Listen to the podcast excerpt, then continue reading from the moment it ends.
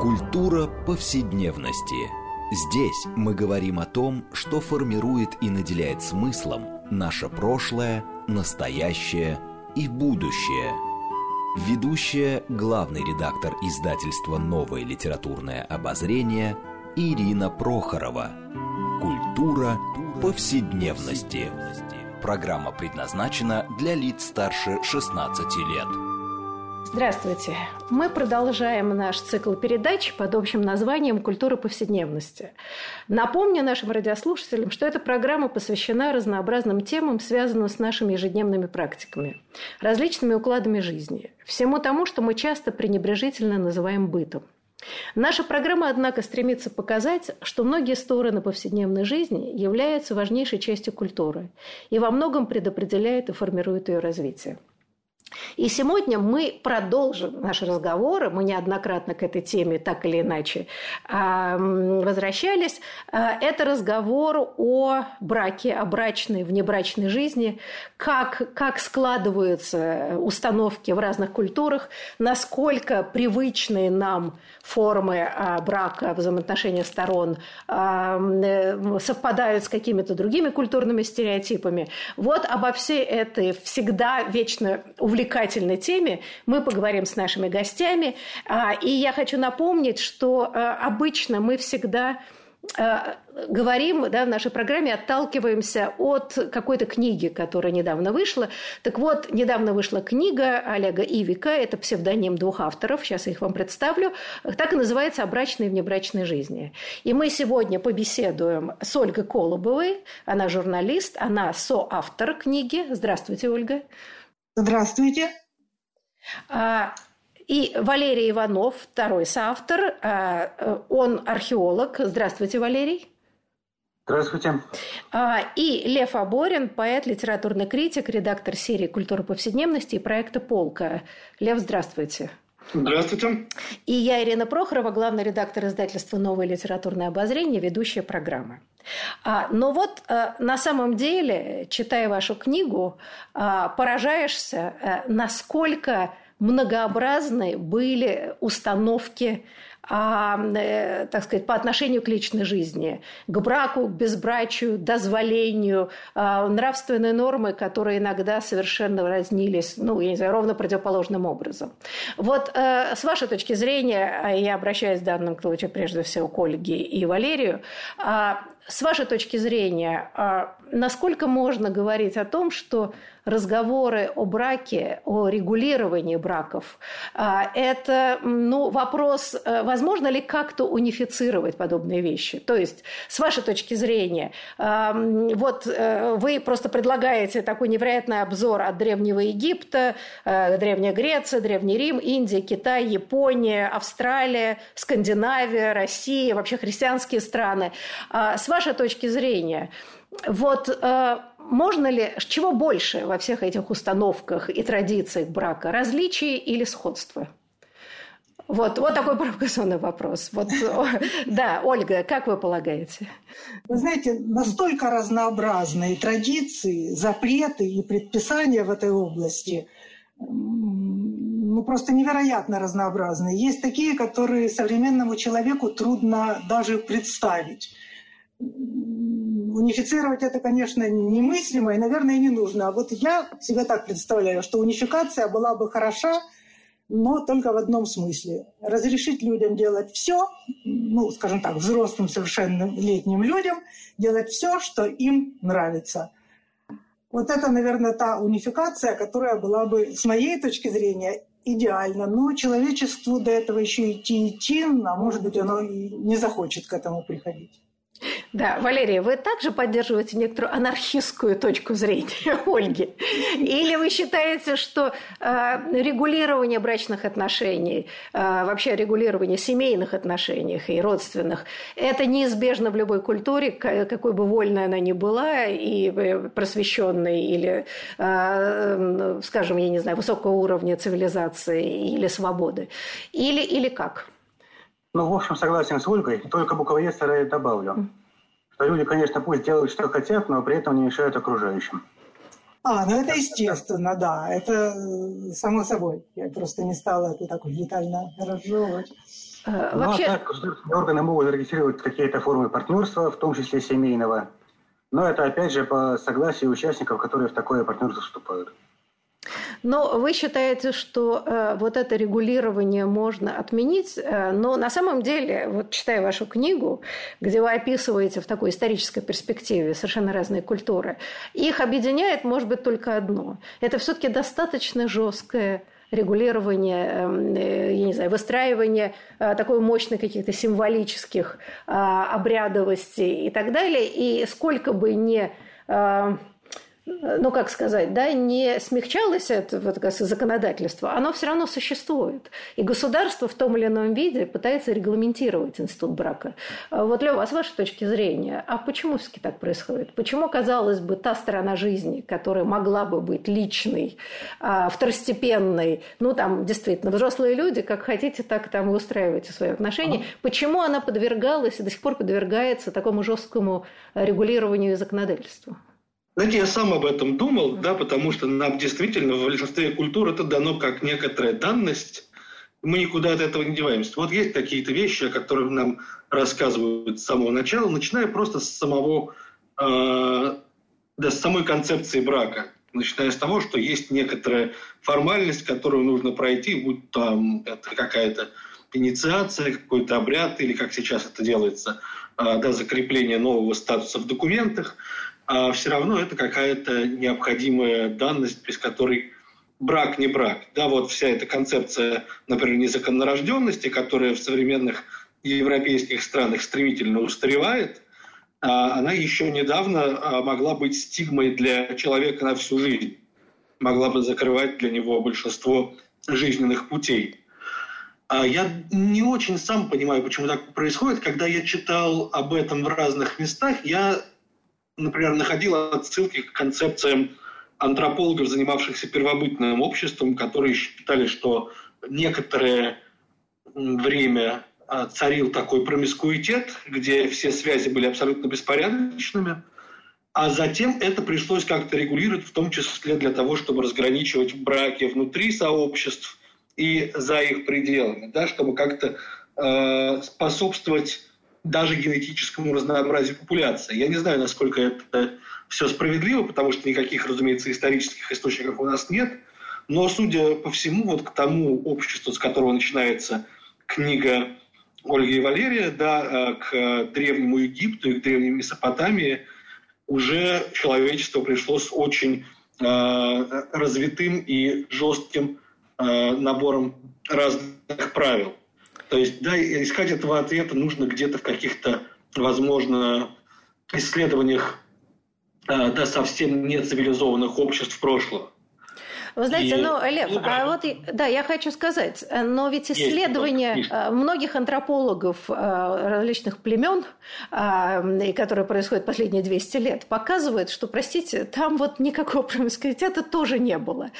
Просто нравы, то есть с точки зрения, может быть, исследователей XIX века, которые были христиане, а, скажем, да, и очень много было британских исследователей, которые вообще были в этом, соответственно, очень жесткой системе протестантской этики, политики. Это казалось, может быть, каким-то невероятным развратом. А на самом деле там тоже существовали очень жесткие правила. Там у северных народов, у каких-то, я не знаю, там в дельте Амазонки, у них просто отличие. Но регулирование было всегда. Вот хотела спросить... Да, не исключено, что вообще надо в какую-то этологию животных углубляться для того, чтобы понять, как это устроено у человека. То есть, э, да, когда мы читаем какого-нибудь Дадевааля, который занимается приматами, оказывается, что у них тоже есть достаточно сложные, ну, не брачные, да, но какие-то да, половые обряды и регуляции. То есть, это все что-то такое очень-очень глубоко в нас встроенное, и поэтому мы э, понимаем интуитивно, что, ну вот, видимо, без этих обрядов нам никуда. Знаете, а но... несколько да, слов да, Ольга, пожалуйста. Угу. Вот э, у хетов, например, был такой закон. Если мужчина изнасилует э, девушку, то отец этой девушки может пойти, взять жену этого мужчины и тоже изнасиловать. Более того, даже если этот мужчина только-только вступил в брак и еще не успел вступить в сексуальные отношения со своей женой, там это бывало часто, брак состоялся, но девушка еще юная, живет у родителей, то эту юную девственную невесту брали, и отец обиженной девушки насиловал невесту своего обидчика. Вот это считалось у хеттов нормальным, это было регулирование. Сегодня мы говорим, боже мой, какой ужас. Ну, да. Средняя... Ой, извините, это я сказала у хетов ошиблась. Это среднеассирийские законы. Среднеассирийские законы. У хеттов регламентировалась половая жизнь с животными. Скажем, если кабан выступает в активной роли, то это норм по отношению к человеку. Это нормально, а вот человек э, выступать в активной роли по отношению к семье не может. Его за это карают.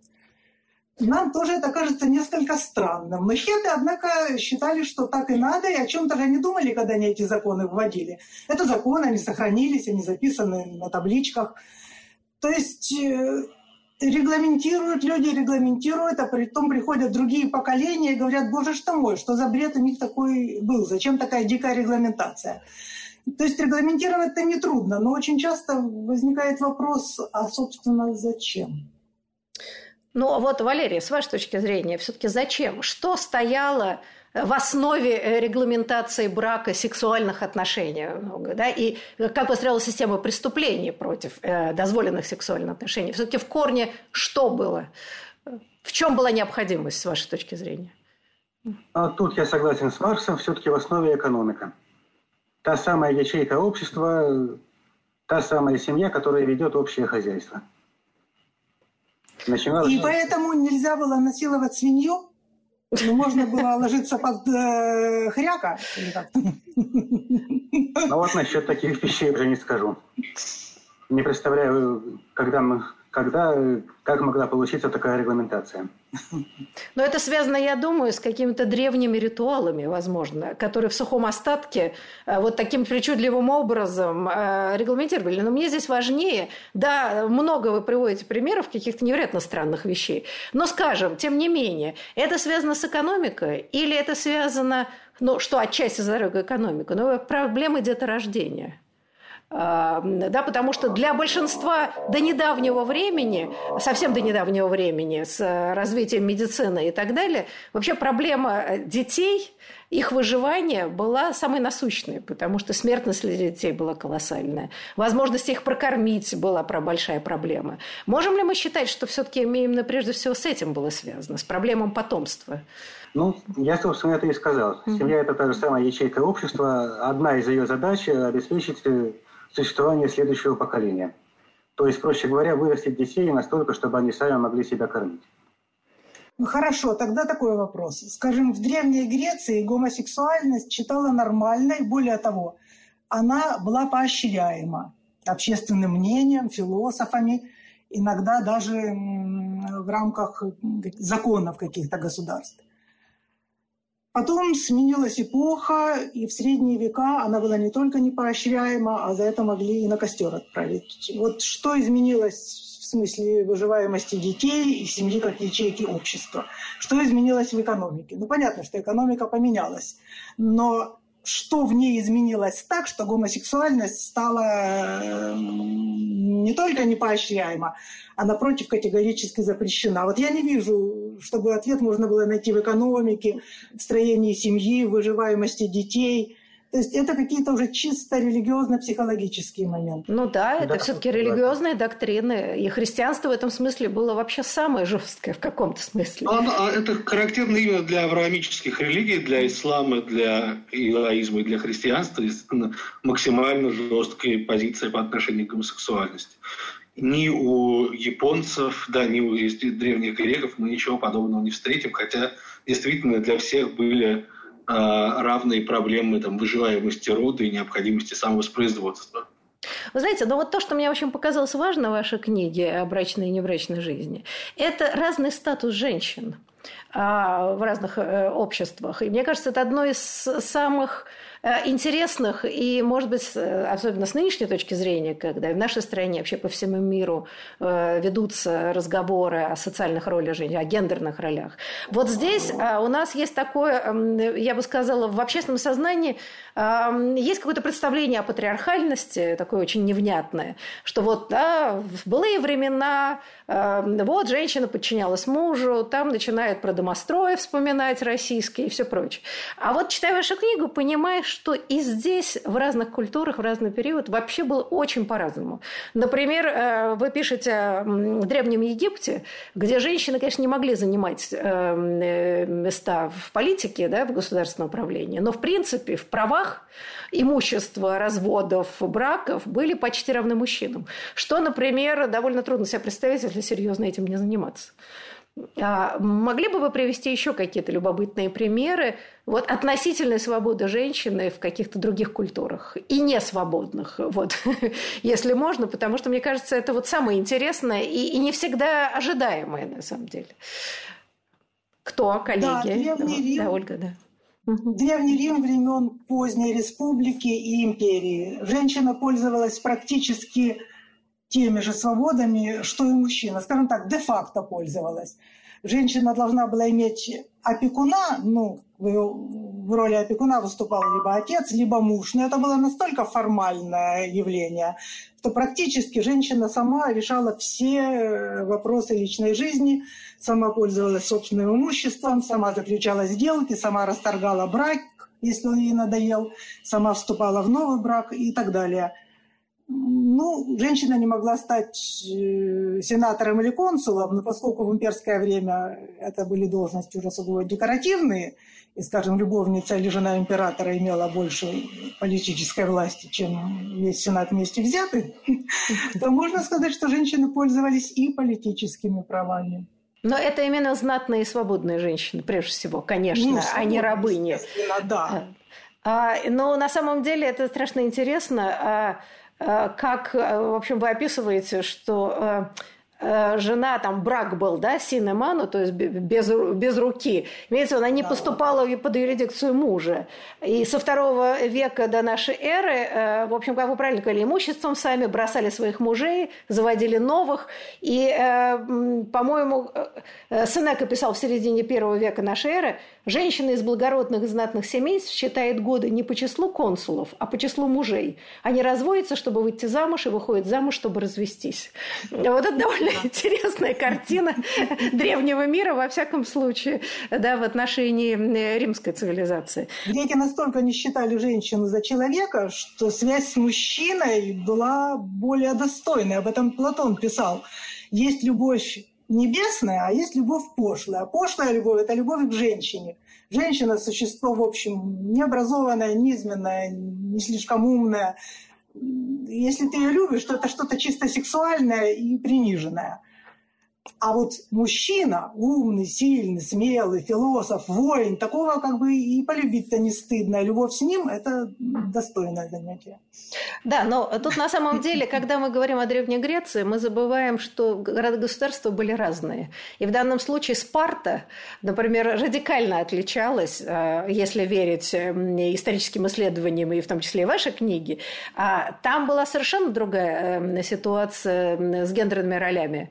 И женщины женщины Спарты были военизированы, при этом имели значительно больше свобод и больше уважения – в обществе, а чем, например, э, греческие женщины в других городах, э, государствах. И это тоже любопытно, потому что это какой-то совсем... То есть это такое был, в общем, в некотором смысле а, образец тоталитарного общества, э, где детей воспитывали вообще с 7 лет, отправляли, ну, фактически такое, да, в коллективное пользование, и их воспитывали отдельно от родителей. Женщины, в общем, были не сколько защитницы очага, сколько помощницы воинов и так далее. И это, пожалуйста, тоже было вполне себе ну, как бы, да, вот э, э, такая система и установка жизни, которая, и, кстати говоря, там э, красота э, спартанских женщин славилась по всей Экумене, потому что они много занимались спортом и предписывалось заниматься физическими упражнениями, они могли там кидать копье и так далее. Вот совсем другое, вот казалось бы, да, в, э, в этом мире одновременно существуют совершенно разные образцы э, и дозволенной сексуальности, и матримониальных отношений.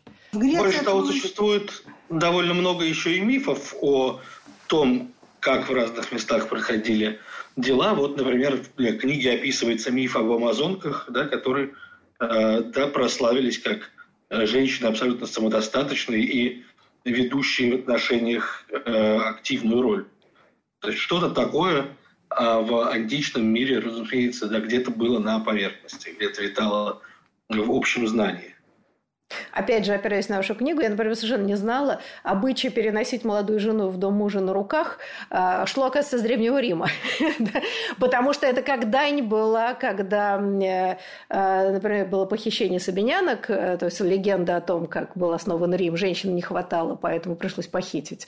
А, и, соответственно, да, их вносили в дом на руках. Да? И это как бы отсылка вот к такому мифу как создавался Рим. И довольно очень любопытно, как э, уже оторванные от контекста э, э, такие, я не знаю, да, такая регламентация, что ли, вот брака и ритуалы остаются надолго и приходят в другую культуру. У нас же тоже принято поднимать невест и втаскивать их в дом, во всяком случае. Это довольно распространенная история. И, и никогда я не задумываюсь, что, оказывается, это все идет вон откуда. Да, огромное ну, количество, на самом деле, огромное количество таких маленьких, мелких ритуалов и примет, связанных с браком. Я помню, что когда я ездил в фольклорную экспедицию, до сих пор на русском севере да, рассказывали, например, что важно, кто первый из новобрачных переступит порог дома, тот, значит, и будет в доме главенствовать. Соответственно, они как-то там пытались, как в гоголевской пьесе, да, друг другу помешать прийти первым. Ну, в общем, вот такие истории бывают до сих пор. Вот, ну, я хотела сказать, что вот было бы здорово посмотреть э, все-таки э, культура и Древней Греции, и Древнего Рима очень сильно отличающиеся от современной. И тем не менее, все-таки поскольку они, это колыбель э, как бы, европейской цивилизации, при всех отличиях, ну, какие-то вещи нам кажутся более приемлемы. Но, например, мне кажется, вот э, то, что вы пишете, э, э, например, об Индии, э, вообще очень любопытно, потому что э, вот там до сих пор никакой сексуальной революции, как вы утверждаете, видимо, справедливо, и не произошло. А, и там вот совершенно другая система э, взаимоотношений, вообще отношения к самому браку. Ну, даже вот, да, существует индийская пословица «без жены дом – пристанище демонов».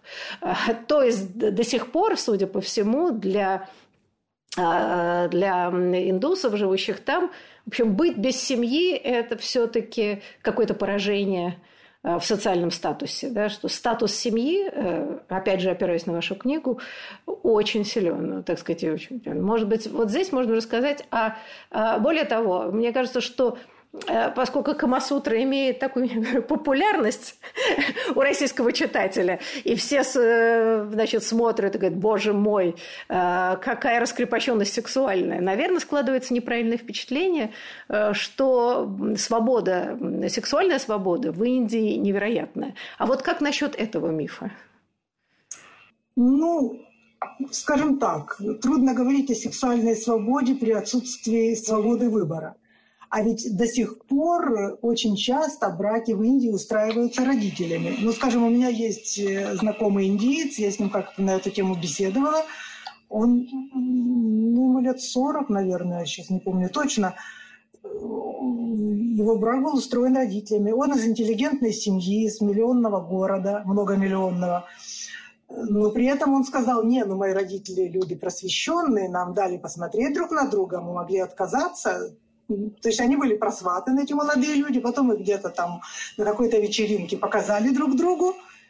Ну, они показались друг другу не противны, и это были демократические родители, которые как бы, позволили им друг на друга посмотреть, после чего сыграли свадьбу. Это вот конец 20 века, это Индия. То есть потом, вероятно, в постели они будут э, заниматься камасутрой. Но можно ли говорить о свободе сексуальной жизни при отсутствии свободы выбора? Вот на самом интересном месте мы должны прерваться ненадолго. Призывая наших радиослушателей не переключаться, после перерыва мы вернемся к обсуждению таких важных и увлекательных тем.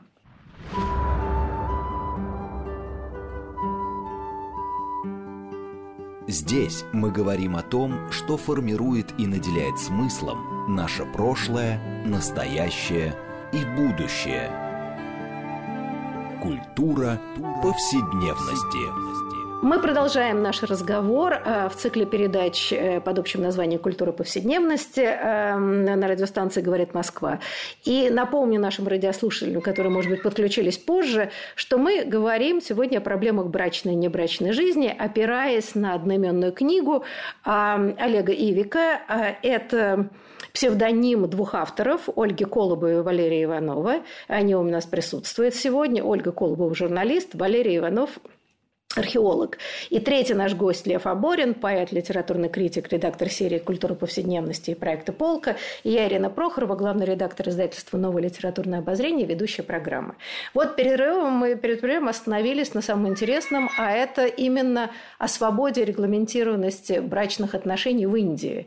И страна, которая насчитывает, в общем, большую традицию, и древняя страна. И э, в данном случае, как вы, Ольга, уже сказали, что Камасутра Камасутра, ну, написано написана это была для супругов, которых, как правило, обручали и женили когда они даже могли не знать друг друга, это, в общем, помогало, если я правильно понимаю, потом людям как-то мирно сожительствовать друг с другом и состоять в более-менее счастливом браке. Но вот мне кажется, что очень важно, а, вы показываете такую, я не знаю, назвать это эволюцией или не эволюцией, а вообще трансформацию брака, что постепенно а, брачные связи, они становились, так сказать, да, родители э, связывали брачную музыку все более и более в раннем возрасте детей. И в том числе уже почти практически до э, грудных младенцев уже устраивали им браки. А вот с чем это было связано, э, Валерий? Почему поначалу, если я правильно понимаю, в совсем древнем э, Индии там установлены были какие-то возрастные ограничения, а потом эти ограничения просто потихоньку стирались и уже предпочитали женить э, абсолютно детей, э, которые еще лежали в колыбели. А с чем это было связано? Честно говоря, даже не берусь сказать. Просто не знаю. Ну, по-моему, как-то ваши книжки – это попытка объяснить, э, Лева. Может быть, вы помните, да, как логика… Там все очень, на самом деле, запутанная история с Индией, насколько я понимаю, потому что для того, чтобы индийцы могли вступить в брак, нужно соблюсти множество разных условностей. Да, мы знаем, что индийское общество, оно кастовая. Она подразделяется на четыре основных варны, внутри которых там какие-то сотни и тысячи еще подразделений, называемых кастами. И, насколько я понимаю, а, между кастами а, да, браки не очень возможны. То есть нужно искать своего человека, да, свою невесту, своего жениха. И как только, что называется, рождается подходящий кандидат, уже есть некоторая очередь значит, на то, чтобы с ним вступить в брак. То есть действительно родители сговаривают детей, когда они еще, а, да, может быть, еще разговаривать не умеют. Ну и кроме того, у индийцев а, в принципе совсем не современное европейское отношение к брачному возрасту. То есть, если я правильно помню, там есть какая-то классификация возраста невест, да, и чуть ли не там девятилетние невесты считаются наилучшими, дальше идут какие-то а, уже ухудшения. То есть тот возраст, который еще а, в современном европейском обществе не считается брачным, для традиционного индийского общества уже считался чем-то вроде старой девы. При этом это не означает, если я правильно понимаю, а, сексуальных отношений. Это означает, вот, насколько я понимаю, благоприятного возраста для благоприятный возраст для заключения брака.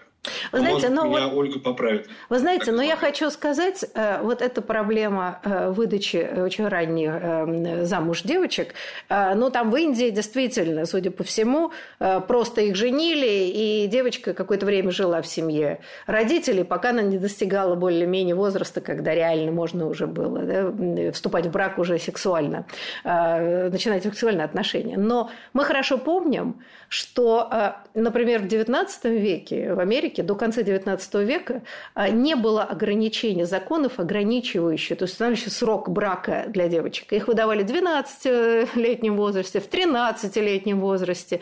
Это общеизвестно. Да, да, и всякий, кто помнит Пушкина, да, моложе был меня мой свет, а было мне 13 лет, помнит, что в э, крестьянских семьях было то же самое. В «Войне и мире» да, Наташу Ростову, 15-летней, уже пытается да, сосватать Денисов. И это не считается чем-то из ряда вон выходящим, хотя, конечно, очень рано и этого брака не хочет семья, но, в принципе, да, такое предложение могло быть сделано в рамках существовавших приличий. И в данном случае крестьянской э, ситуации э, именно российской, там вообще было, я не знаю, как в Индии, в Индии, судя по всему, все-таки девушка до детородного возраста более-менее, там все-таки раньше взрослели, да, она все-таки mm. находилась под крылом семьи.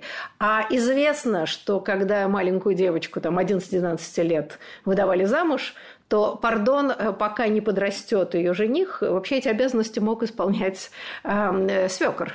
Э, что мы можем себе представить, э, какая все-таки травма наносилась молоденькой девочке, ну, фактически девочке, да, которая была вынуждена жить в чужой семье и терпеть. У этого даже было какое-то слово, я не помню точно, это Снахач. Снахач, но снахач, да, да, снахач, именно так. Да? И это было, к сожалению, вполне распространенной практике в деревенской. И, значит, э, мужчины взрослые с удовольствием эту практику, естественно, выполняли.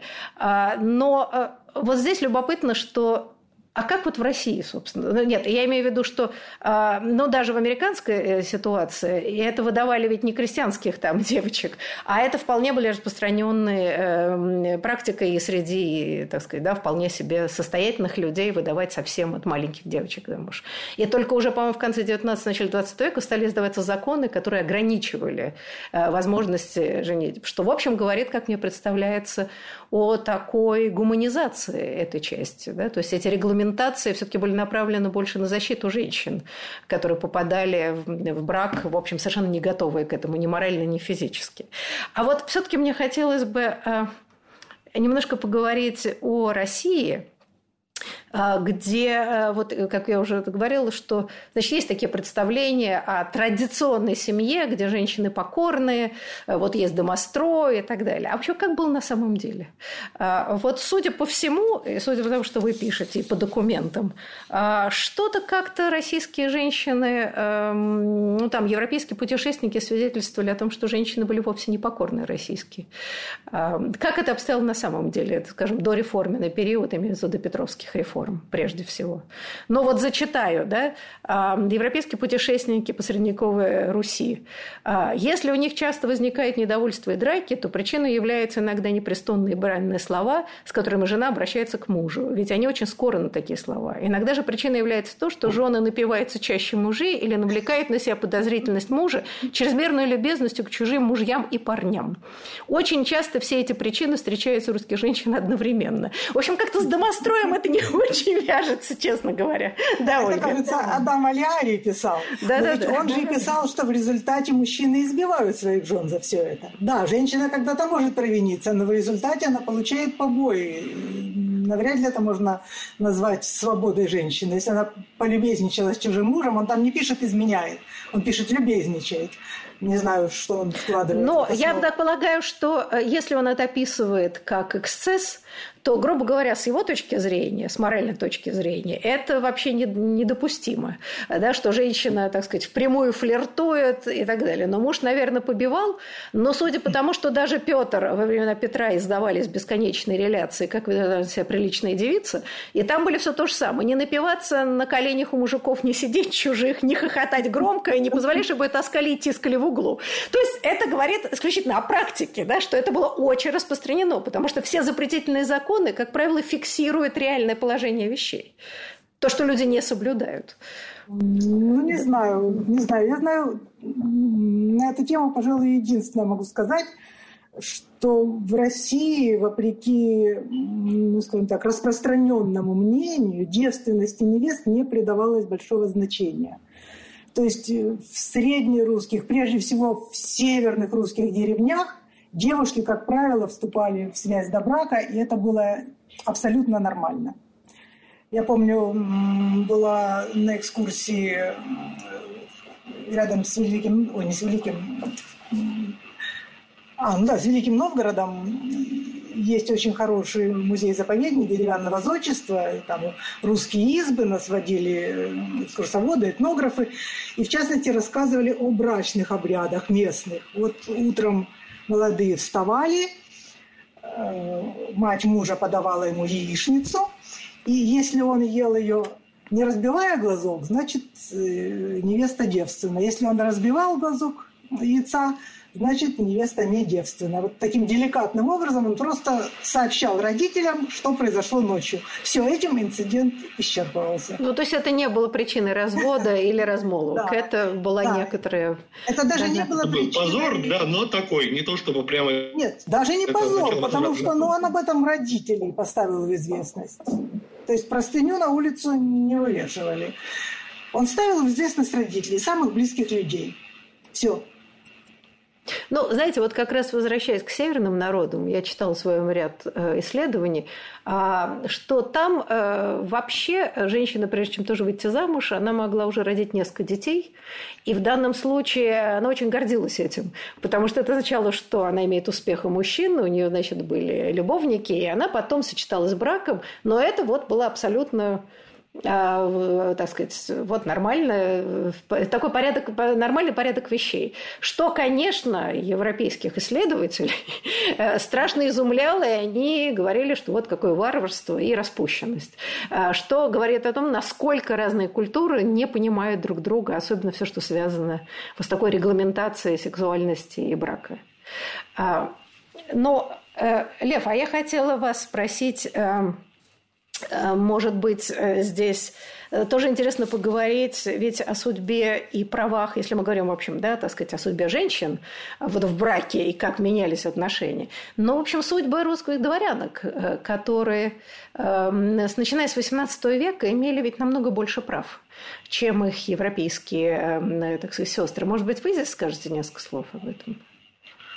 Ну, русских дворянок, они все-таки тоже были очень разные, да, потому что это во многом зависело от нравов, принятых в семье, и все равно, будучи выданной замуж, а, да, женщина, в общем, переходила в меньшей степени, чем это, например, было в Англии, да, где просто э, буквально юридически э, объединялись в одно как бы юридическое лицо, муж и жена, то, что называется мистер и миссис Джеймс Браун, это означало, что Джеймс Браун, собственно говоря, за миссис полностью отвечает. А в России, наверное, этого было меньше, но, да, мы помним, а, опять-таки, мне проще всего приводить э, примеры из художественной литературы, да, но если мы там вспоминаем какую-нибудь Анну Каренину, да, мы вспоминаем эту историю, вот почему она не могла получить развод, да, потому что это означало бы э, покрыть ее позором, да, потому что это означало бы э, затеять разговор об адюльтере, что, конечно, было эксцессом. То есть там тоже, как во многом в викторианском обществе, действовало такое негласное правило, да, ты можешь делать, что тебе хочешь, но так, чтобы об этом никто особенно не узнавал.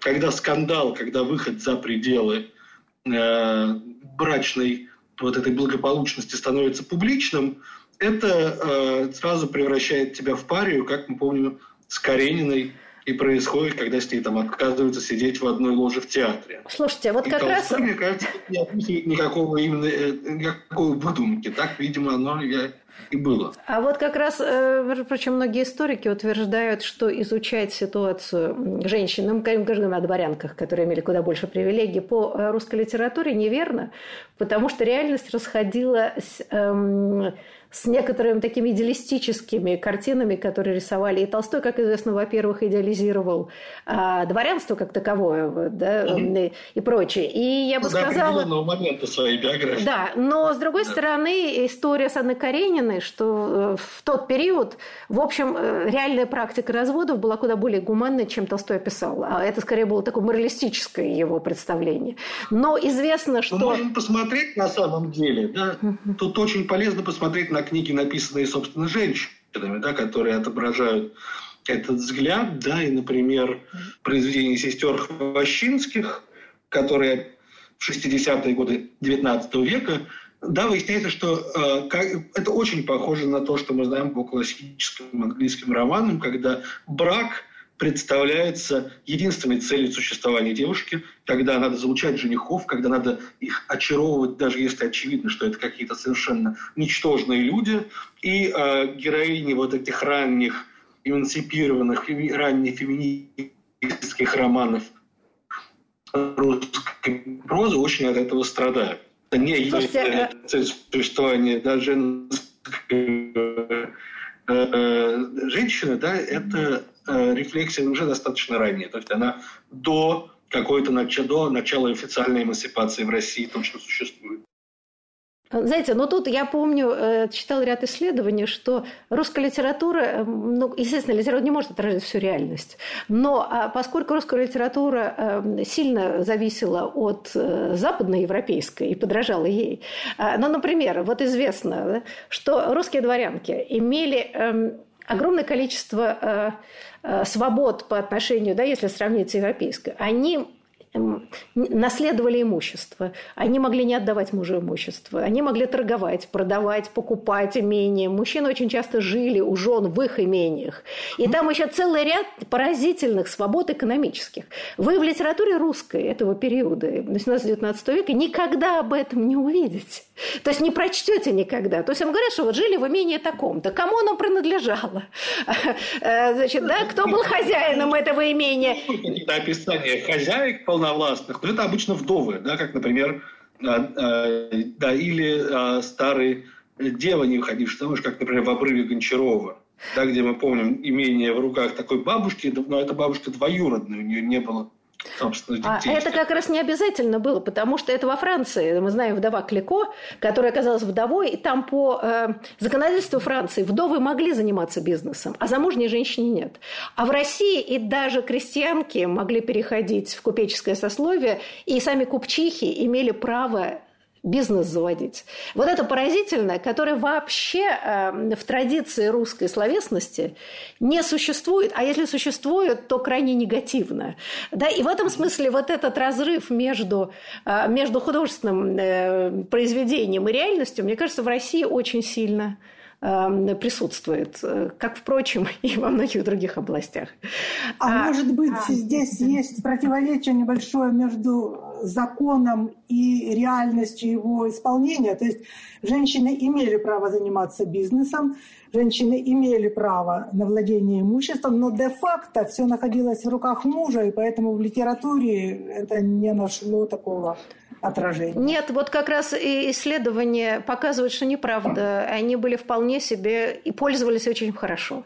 А в пореформенный период, начала 20 века, вообще было очень много женщин Э, их количество росло.